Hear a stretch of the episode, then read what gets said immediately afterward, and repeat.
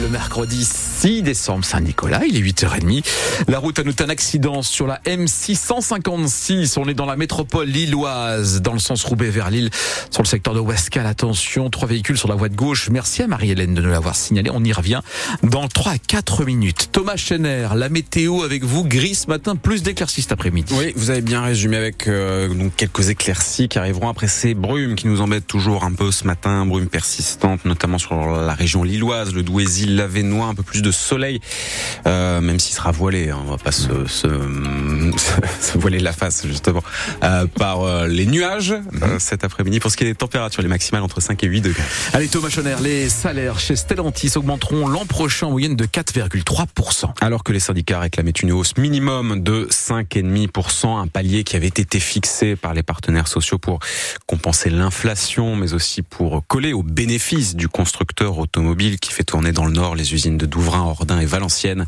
Les négociations annuelles obligatoires chez le géant automobile se sont achevées dans la nuit. Comment relever le niveau des élèves après la publication du rapport PISA? C'est une des questions que nous avons posées ce matin à notre invité, le Dazen du Nord, pour les mathématiques. Euh, il a mis en avant ces expérimentations qui sont menées par endroits et notamment chez nous pour repenser l'enseignement de la matière afin également de réfléchir aux nouvelles façons de transmettre. Le collège Bayard de Denain, qui est en zone d'éducation prioritaire près de Valenciennes, ce collège s'est doté il y a un an d'un laboratoire à qui on a donné le nom d'ailleurs de, de Lewis Carroll, auteur d'Alice au pays des merveilles, un laboratoire donc dédié aux mathématiques, mais pas seulement. Nicolas Cairé est le principal du collège, il nous explique. Le laboratoire Lewis Carroll est un laboratoire d'expérimentation pour de la recherche didactique euh, de nos enseignants en mathématiques, mais pas uniquement. On fait de la recherche sur comment amener euh, la logique au niveau de nos élèves, comment les faire progresser en logique. Les enseignants scientifiques s'y retrouvent plus facilement, mais on amène aussi euh, toutes les disciplines, puisque y concourent l'art plastique, l'histoire-géographie, la musique également, l'anglais. Et l'idée, c'est de trouver d'autres chemins pour faire progresser nos élèves sur la compétence de la logique.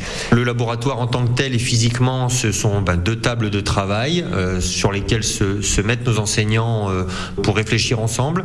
Euh, il y en a toujours plus dans trois têtes que dans une, et c'est comme ça qu'ils imaginent ben, certaines voies pour arriver à la connaissance, et après ils les testent au niveau de leur classe.